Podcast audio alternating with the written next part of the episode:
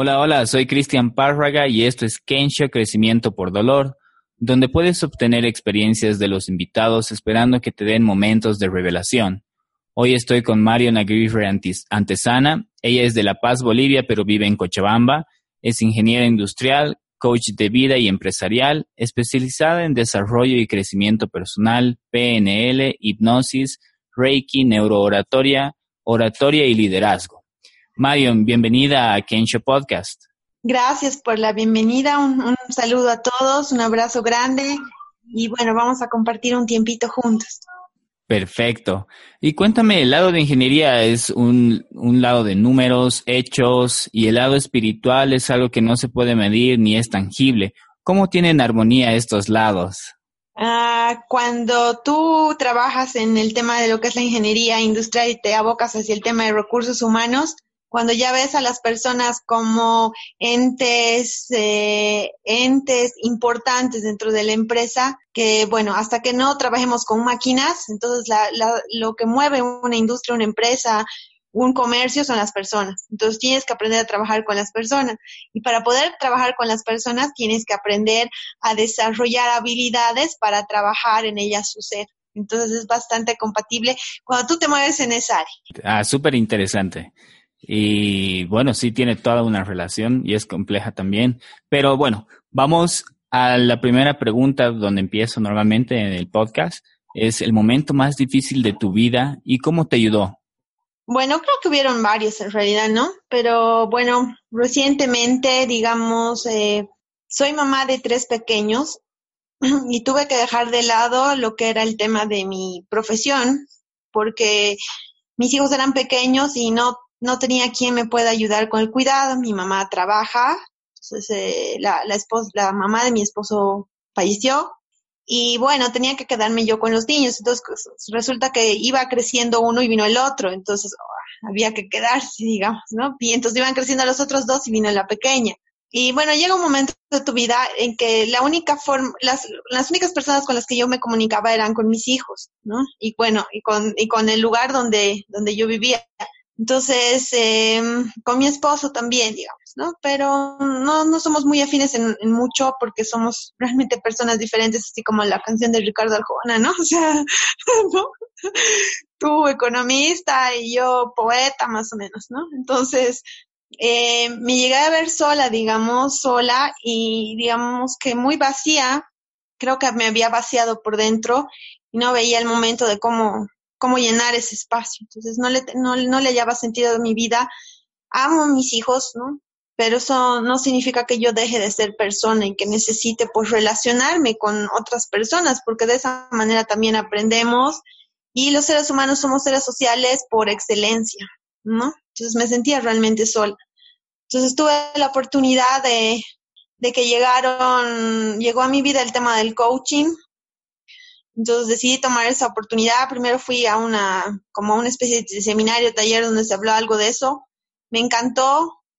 Vine aquí, propuse la, propuse a mi esposo cómo estaba el tema económico para ver si podíamos pagarlo. Y bueno, la verdad es que cuando las cosas tienen que ser, pues se dan, se dan todos los caminos. Entonces, gracias a Dios, bueno, yo tengo mucha fe en Dios, soy católica, entonces les hablo así. Ahora, si ustedes tienen otra, otra visión, que puede ser una energía, no sé, algún ser superior, llámele como quieran llamarle, ¿no?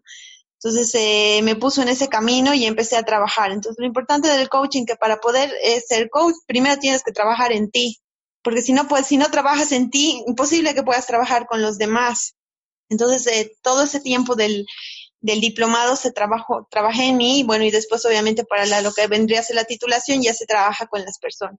Entonces, todo ese trabajo en mí fue, fue lo que me sacó adelante y pues eh, ahora por eso digo, soy ingeniero industrial, pero soy coach de corazón. y eso es lo que amo, eso es lo que me gusta. He descubierto mi propósito de vida y es lo que quiero hacer el resto de, lo, de los días que me vayan a quedar. Genial. Y eso es importante, seguir la pasión, seguir tu misión, por así decirlo. Y qué bueno que lo hayas encontrado obviamente tuviste que pasar por ese lado de, de encontrarte a ti misma o de sentir que estabas sola, por más que estabas con, rodeada de gente, ¿no? Claro, en realidad es, es lo que pasa, ¿no? Eh, te pierdes, ¿no? O sea, tienes que caer, eh, como no sé si han visto la película Sync, yo voy a hablar mucho de películas animadas porque es lo que más tengo a mano si quieren verlo así, ¿ya? Entonces, en Sync el, el personaje Buster Moon agarra y dice, o sea, cuando caes al fondo, hasta abajo, lo único que te queda es subir. Entonces, cuando estás abajo ya no te queda más que subir, entonces, más bien puedes subir. Exactamente. Y la verdad me gusta y genial que puedas utilizar algunos personajes, eh, sobre todo, ya que debes estar viendo bastantes películas y con tus guaguas, con tus hijos, entonces entiendo. Ahora vamos andando un poco en el lado de coaching y cómo, bueno, ¿en qué año es eh, lo que empiezas? Coaching lo empiezo el 2014 sí, entre el 2014 y el 2015 más o menos. Sí, ahí lo empiezo.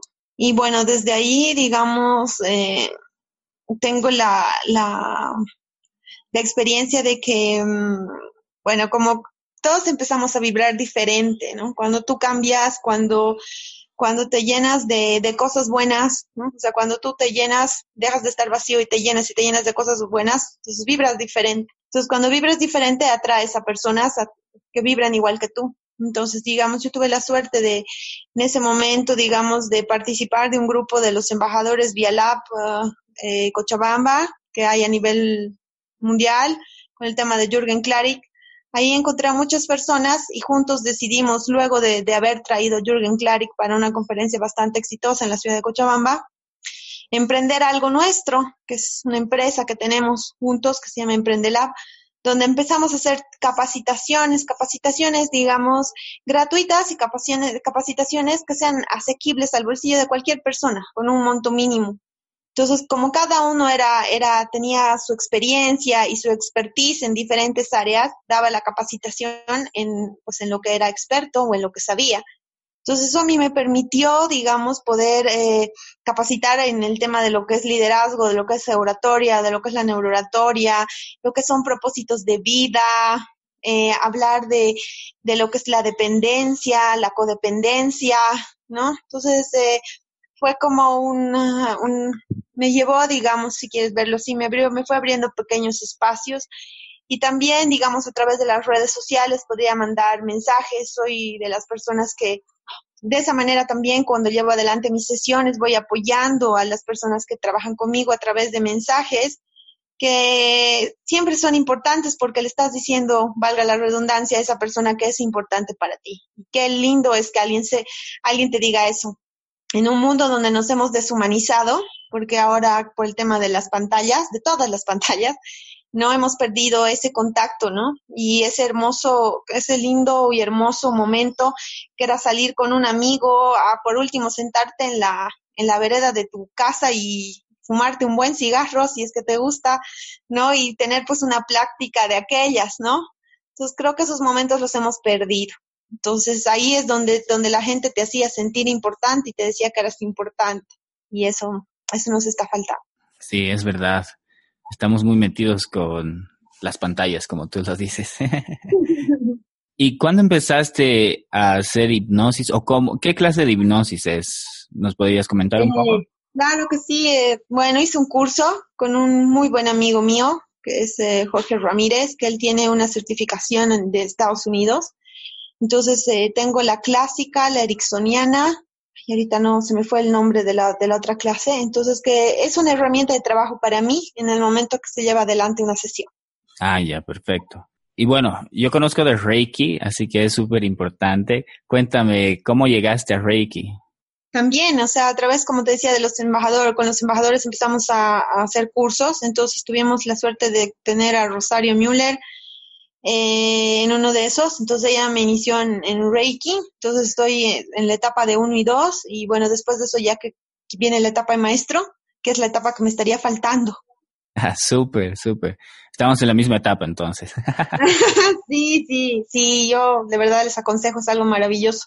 Es súper interesante y manejar las energías para uno y para las personas que uno quiere ayudar o puede ayudar es realmente bien bonito.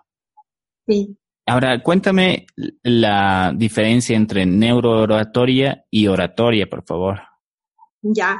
Lo que sucede es que la, oratoria, bueno, en realidad la neurooratoria tiene su base en la oratoria, así como la oratoria tiene su base en la retórica, ¿no? Entonces, la diferencia es que se aplican, en la, eh, la neurooratoria se aplican ya las neurociencias. Entonces, estamos hablando de cómo el cerebro aprende, ¿no? Entonces, cómo además en la neurooratoria, digamos, en los cursos que yo doy, eh, te enseño cómo tienes que manejar el, el cerebro, cómo tienes que hacer una presentación impactante, qué aspectos, qué aspectos debes tomar en cuenta.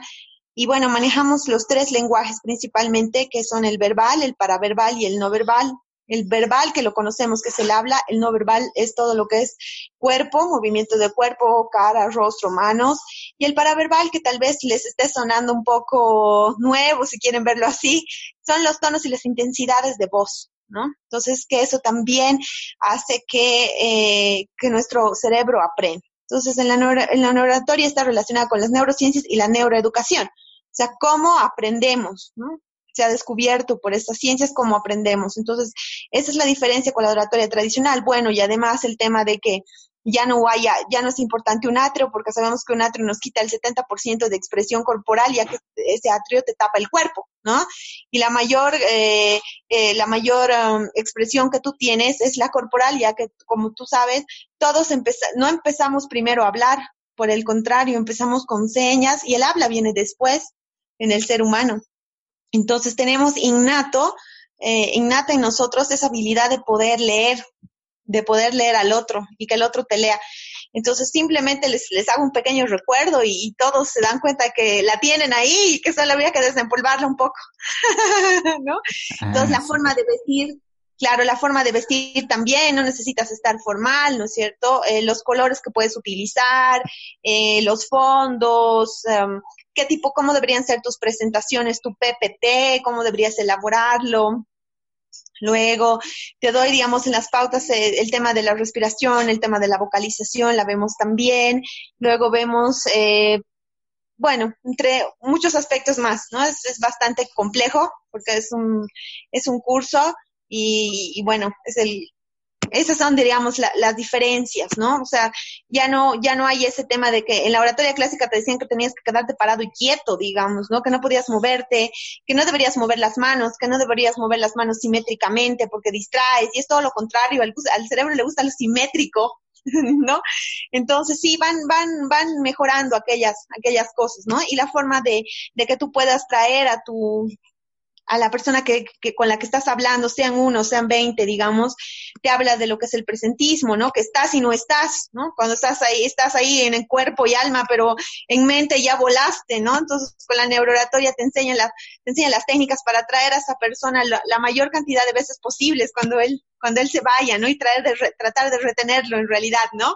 Entonces sí, son varias, varias cosas, son muchas las diferencias, las neurociencias de verdad han, han están revolucionando la educación y es bastante importante porque incluso hay muchos eh, grandes autores eh, habían, lo habían dicho, digamos, de manera teórica y ahora las neurociencias lo están demostrando de manera práctica. Entonces creo que ahora recién estamos empezando a creer.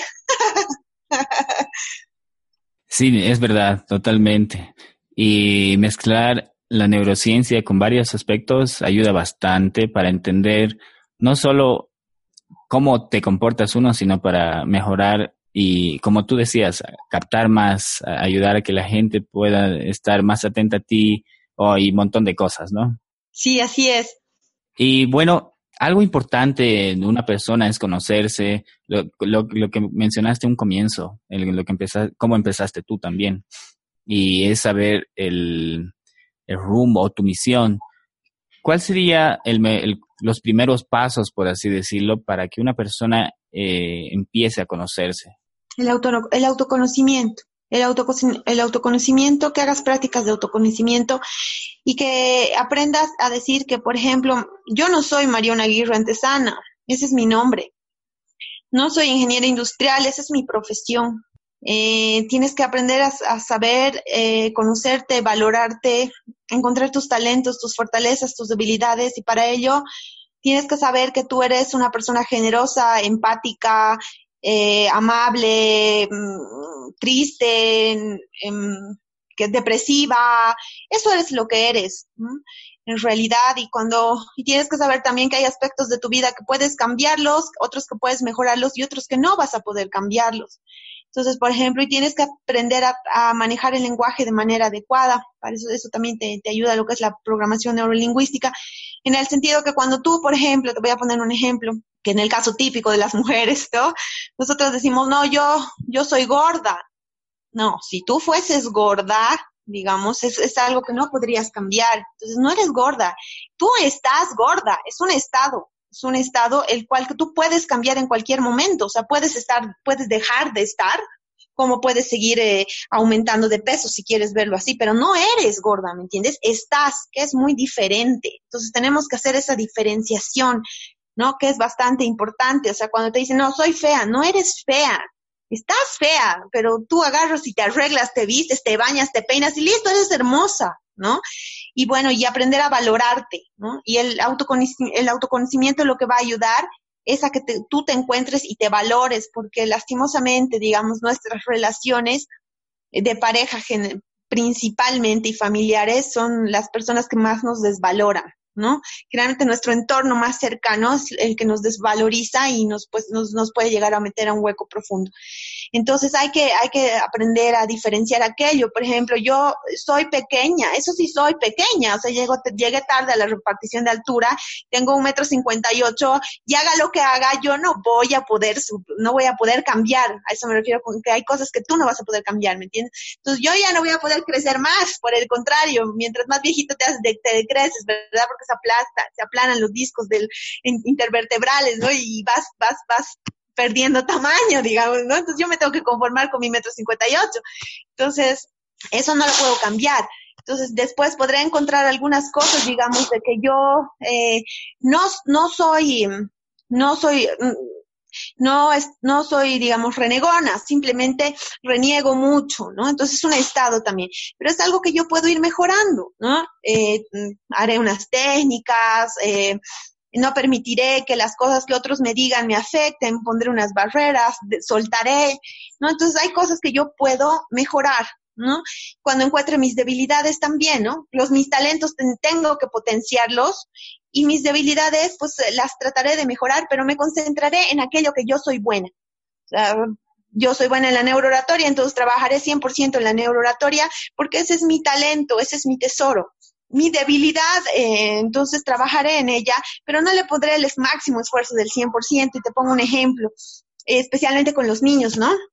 Cuando un, un niño, un adolescente, bueno, ya hasta creo que en la universidad tenemos problemas con matemáticas, lo primero que hacen es ponernos un profesor y buscan al mejor, pero y tienes que ver cómo se esfuerzan los padres de familia, tutores, etcétera, ¿no? Para, para encontrar el mejor profesor, ¿no? Llaman, contactos, pero no, yo, entonces, eh, no hacemos lo mismo cuando descubrimos el talento en un niño, por ejemplo, cuando el niño le gusta el teatro, la pintura, el dibujo, no sé. Yo no, hasta ahora mm, conozco muy pocos eh, muy pocas personas, digamos, que hacen el mismo esfuerzo para contratar al profesor de matemáticas, contratar la clase de pintura donde el niño es bueno, digamos, ¿no?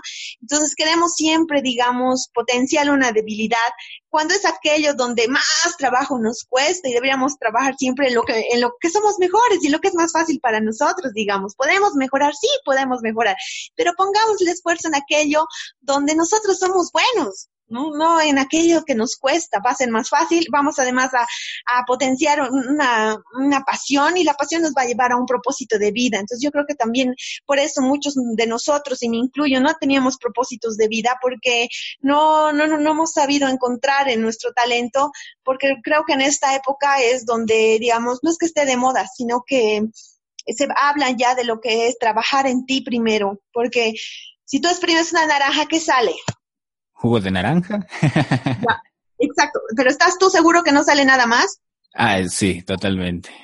Bueno, exacto. Entonces, cuando a ti las circunstancias te aplastan, te agobian, te van a golpear y va a salir lo que tú, lo que tú tengas ahí adentro. Entonces, si estás mal, si estás deprimido, si estás enojado, pues vas a botar al exterior eso, va a salir eso, ¿no? Porque no hay nada más que, que esté ahí adentro. Entonces, tenemos que trabajar en nosotros mismos, ¿no? Y tenemos que trabajar con los jóvenes, con los niños y tenemos que, que uh, trabajar en temas de creencias y paradigmas y, y, enseñarles cosas para que ellos no lleven eso adelante, ¿no? Y en su vida, en su vida más adelante, valga la redundancia, no los vaya a perturbar y bueno, y tengamos que estar trabajando y estando en terapia. Es que estar en terapia, por favor, no significa que estás loco, significa que es necesario porque vas a trabajar eh, en ti, digamos, ¿no? Y yo así digo siempre, la terapia debería estar en la canasta familiar y uno debería ir a un terapeuta porque sí necesitamos todos siempre encontrarnos a nosotros mismos. Totalmente, sí. Y tienes razón en el aspecto de que la gente debería tomarlo como normal. Es como ir al dentista prácticamente. Por lo menos una vez al año debería ser requerido. Bueno, creo que sería mejor unas cuantas veces más, pero... pero sí, así es. Súper, súper. Me, me, gusta bastante lo que dices. Eh, varios consejos, sobre todo para los niños o hijos. Eh, es bastante interesante potenciar lo que realmente eh, es el talento. Lo que hacemos es todo lo contrario y los talentos se van perdiendo, ¿no? Es lo que me acuerdo. Yo dibujaba bastante bien y creo que no le dieron mucha importancia a eso en mí y, y a la larga ya la perdí. O sea, intenté volver a dibujar, pero ya no es lo mismo que antes. ya no te genera esa pasión que, que tenías al principio, por ejemplo. Entonces ya se ha perdido un talento, digamos. ¿Qué tal contigo teníamos un Picasso y nos estamos perdiendo de nuestro Picasso boliviano? ¡Qué barbaridad, digamos, ¿no? Así es, ¿no? Pero bueno, nunca es tarde, ¿no? Nunca es tarde. Ya cuando haya más tiempo voy a volver a retomar los dibujos.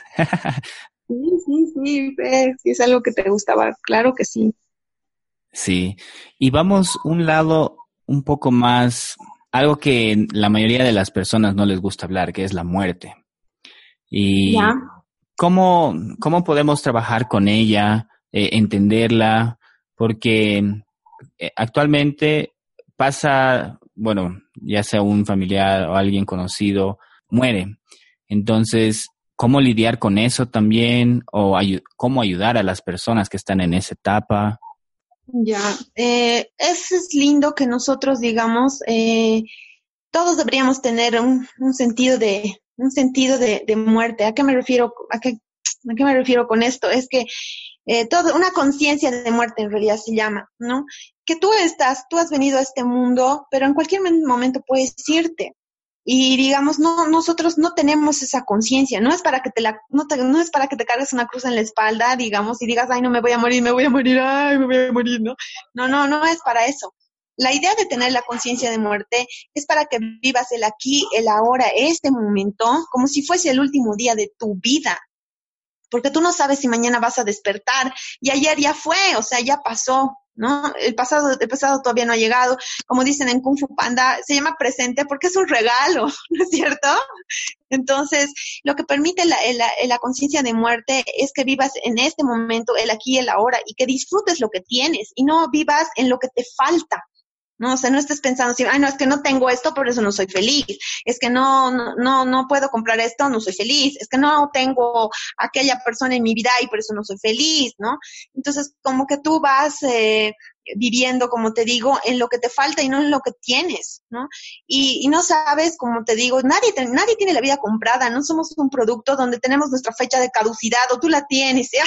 Yo todavía no la he descubierto y me he mirado por todos lados. No, entonces no tengo mi fecha de expiración, tatuada en ninguna parte de mi cuerpo, ¿no? Entonces, todos creemos que son, vamos a ser inmortales, o sea, todos nos creemos inmortales y que no vamos a sucumbir ante nada. Cuando nosotros ya caemos en lo que es conciencia de muerte, llevamos incluso el luto, el luto o, la tristeza de perder a un ser querido de otra manera, porque lo vemos como si la muerte eh, fuese un encuentro con nuevas cosas, ¿no? Dejaste de ser materia y ahora eres energía y estás vibrando en un plano más alto y vas a estar mejor, ¿no? Y si, y si bueno, tienes cosas que todavía no has cerrado, volverás a esta tierra de alguna manera y, y sanarás todo aquello que dejaste, dejaste abierto y serás eh, libre plenamente, ¿no? Entonces, eso es lo que sucede. Entonces, ¿cómo llevar adelante a las personas que han perdido una persona? Generalmente cuando tienes dos, dos aspectos, ¿no? Cuando tienes una persona que ya está enferma y que, y que luego va a morir, generalmente este tema en las personas que, que han fallecido por cáncer, por ejemplo, la familia ya vive luto desde el momento de la enfermedad de la persona, ¿no? Y luego, digamos, viene la muerte de la persona. Entonces, ¿qué sentimientos vas a experimentar? Vas a experimentar ira, vas a experimentar eh, rechazo, vas a experimentar tristeza, ¿no?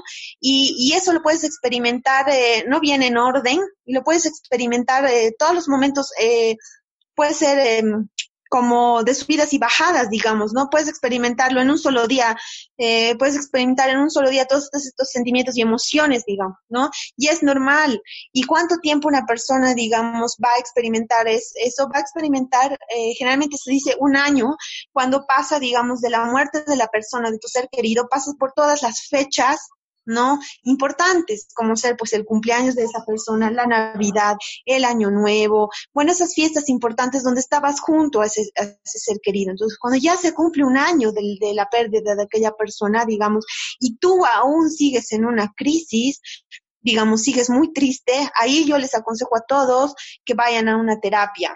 Durante todo, durante un año, tú, eh, todos debemos respetar el duelo del otro y mm, aconsejarle siempre de que todos creo que te dicen no llores, por el contrario, si uno llora se vacía, desahoga, incluso suelta energía que si yo me la aguanto va, va a ir a, en contra mía a, a mm, a malograr alguna parte interna de mi cuerpo, ¿no? Sabemos que ahora las, las, las eh, los sentimientos y las emociones se psicosomatizan, ¿no? Los, lo vivimos dentro del cuerpo.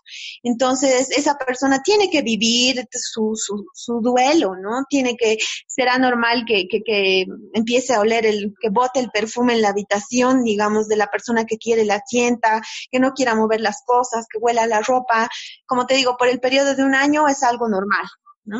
A partir de ahí, digamos, y si esa persona realmente está, está en un fondo profundo de tristeza, digamos, y no ha podido salir de este duelo, ella deberá recibir apoyo.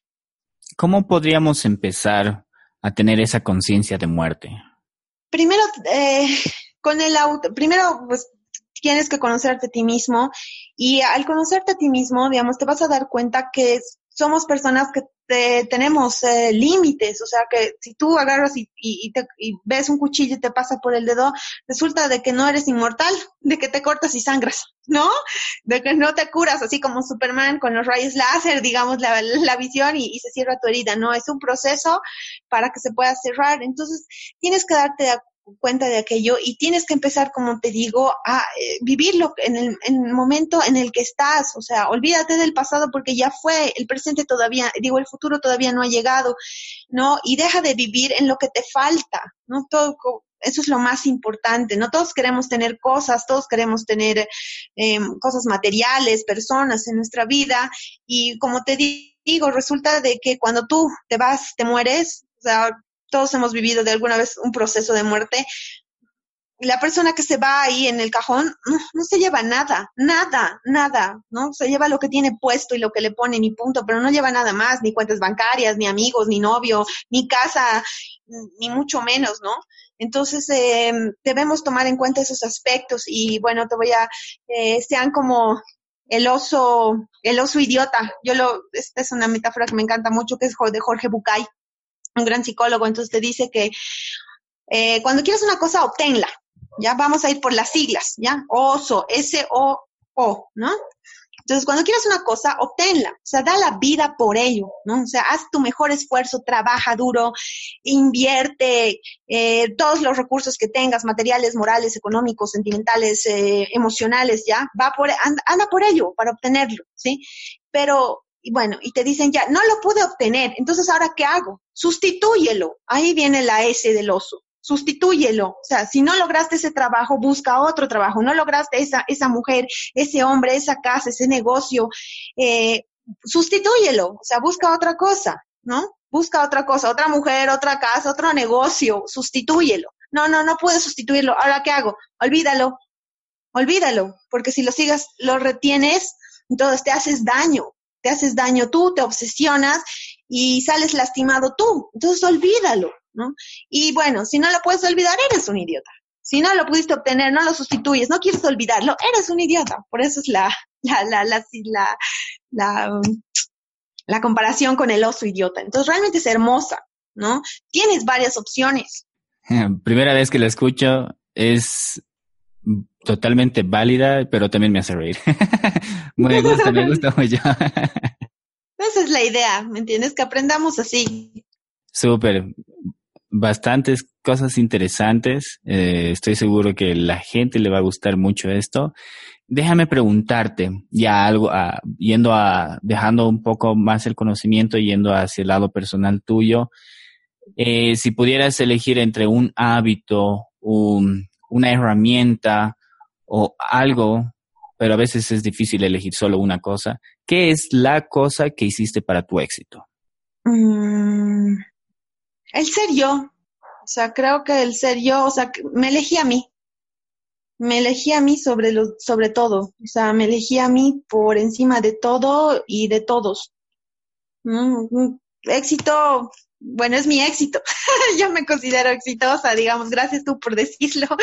no, pero yo me considero feliz, eh, feliz este momento que no, nunca dejas de tener, eh, no se llaman problemas, se llaman circunstancias por resolver porque son cosas circunstanciales que pasan, ¿no? Que son circunstanciales que tienen un inicio y un final, que no se quedan, ¿no?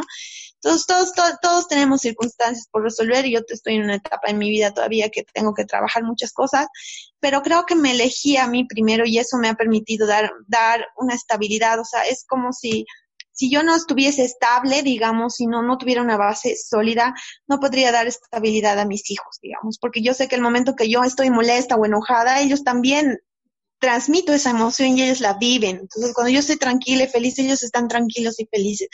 Entonces, eh, tú elégete por encima de todo y de todos, porque resulta de que, bueno, principalmente, digamos, en el plano mujer, tus hijos se van a ir, digamos, ¿no ve? Tus padres van a morirse en un determinado momento. Tu pareja no sabe si se va a quedar por siempre contigo, o sea, si, va a ser esa persona que tú elegiste para supuestamente para toda la vida, va a estar toda la vida, ¿no?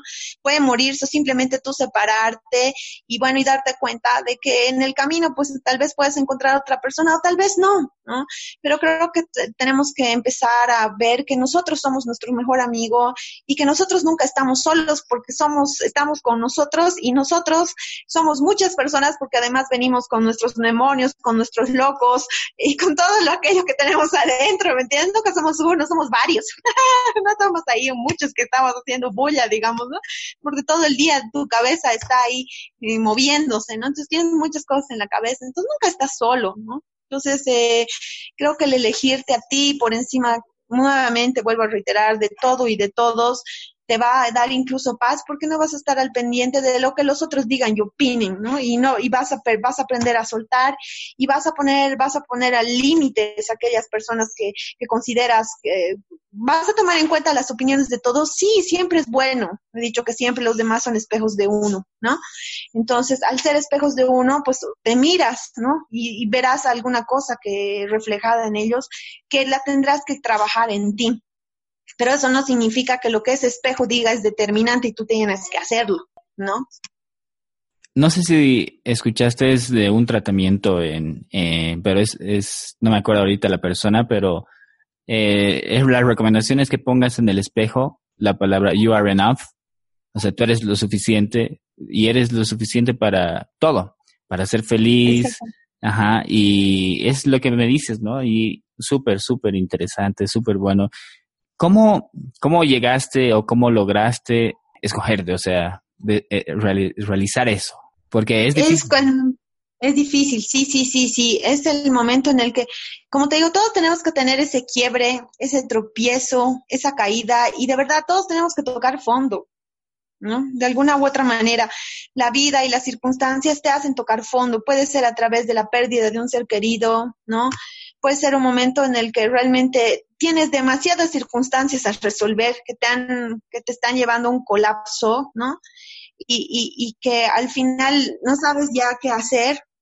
Y, y, y otra vez, como te digo, tocas fondo, estás en el piso, ¿no? Y te das cuenta que ¿qué más me puede pasar? Incluso dices, no, sea, ¿qué más me puede pasar? Salgo a la calle, llueve y me resbalo, más o menos, no o eso más creo, ¿no? sí. Entonces, cuando te vienen a pasar esas cosas, ¿no? enfermedades, cuando te llega alguna vez alguna enfermedad, No, creo que te, tenemos que sacudirnos, ¿no? Nos tienen que dar un buen sacudón, tenemos que quebrarnos, como se dice, tenemos que partirnos, ¿no? Tenemos que sentir dolor, ya sea físico o, o en el alma, en el corazón, para poder, eh, para poder darte cuenta, digamos, de, de que la elección debe ser primero por ti ante todo. ¿No? Y obviamente eso no significa que no creas en un, como te digo, en un ser superior, en una energía, ¿no? Porque es esa energía, ese ser superior que te van a también a, ayudar a salir adelante, porque nosotros como seres humanos tenemos, somos, digamos, eh, tenemos que creer en algo o en alguien, ¿no? Para agarrarlo, tomarlo de la mano, pues y poder subir hasta, hasta arriba, ¿no?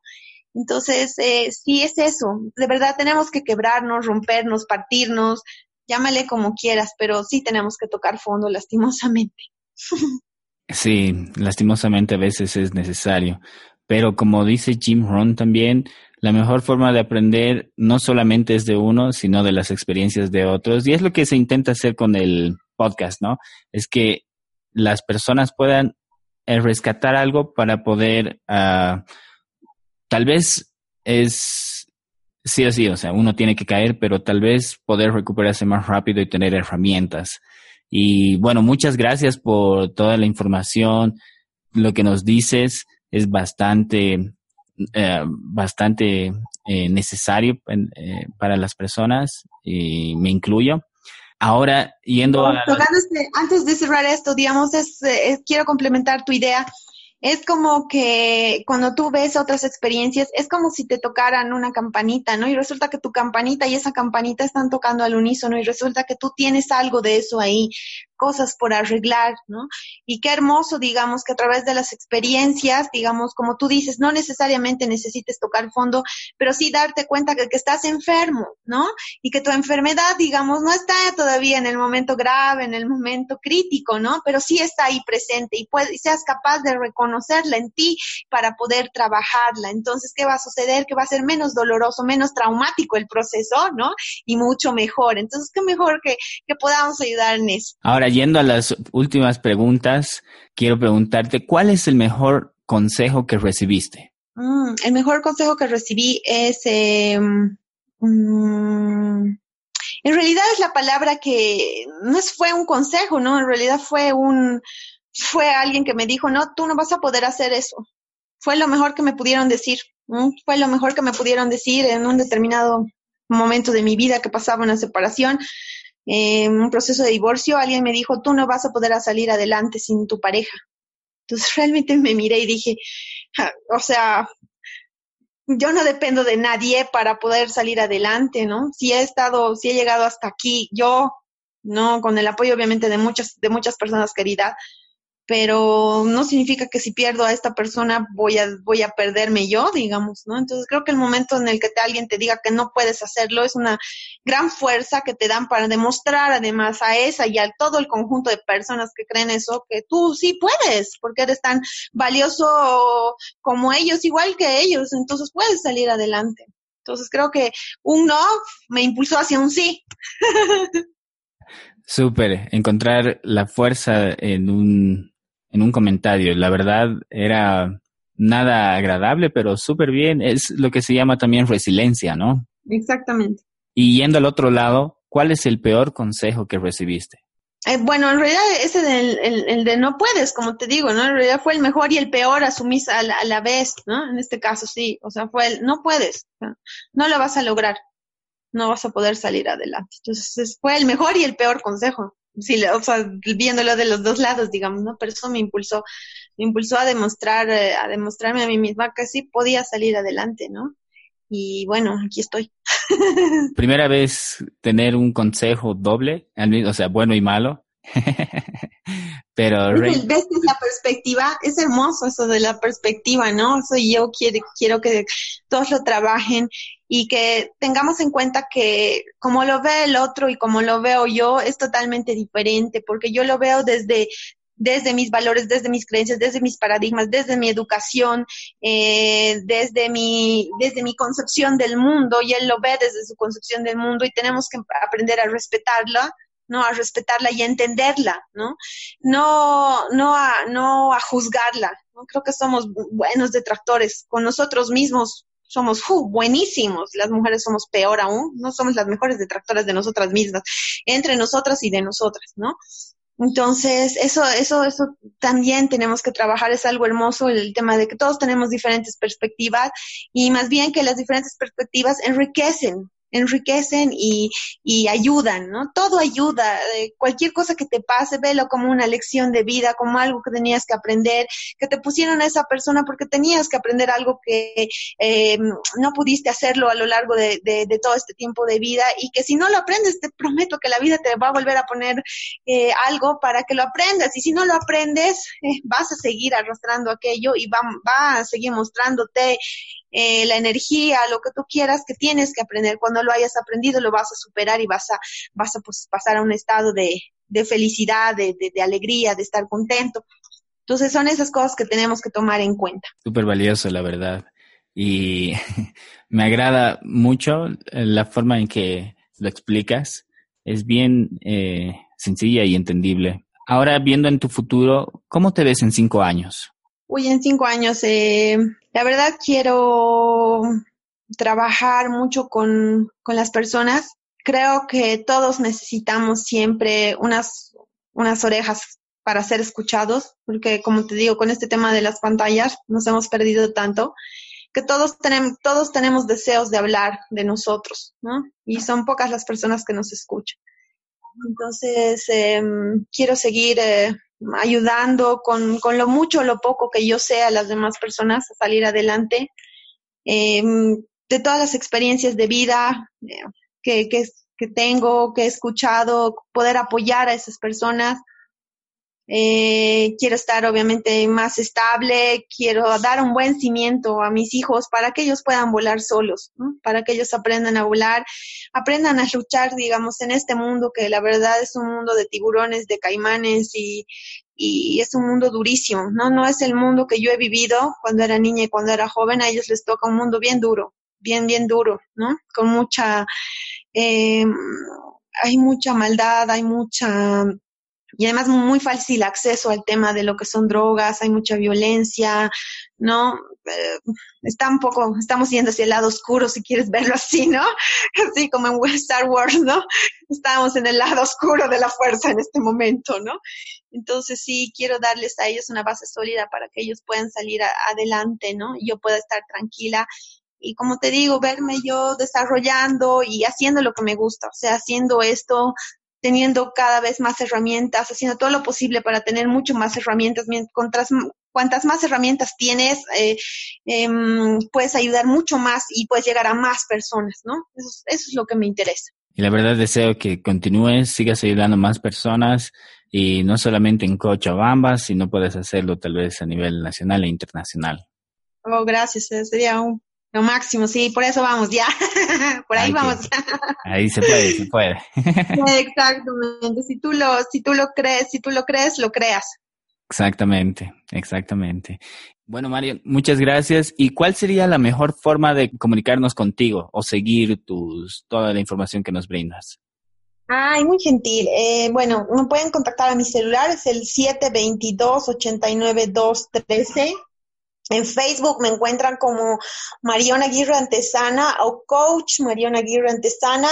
Y en Instagram también me pueden seguir como Coach Mariona Aguirre Antesana o como Mariona Aguirre Antesana. Genial. Todos esos links que nos dices van, a estar en, el, en la descripción del episodio. Y muchísimas gracias. A ti. Y bueno, antes de despedirnos, ¿deseas decir algo? Sí, bueno, quiero agradecerles, quiero agradecerte a ti, realmente ha sido una experiencia hermosa el, poder haberme contactado contigo, el tener este espacio y bueno, y el decirles a, todos que no se desanimen, yo sé que la vida es, es, es dura, como les digo, estamos en el lado oscuro de la fuerza en este momento, ¿no? Y bueno, especialmente creo que las mujeres estamos viviendo unas situaciones bastante duras, ¿no?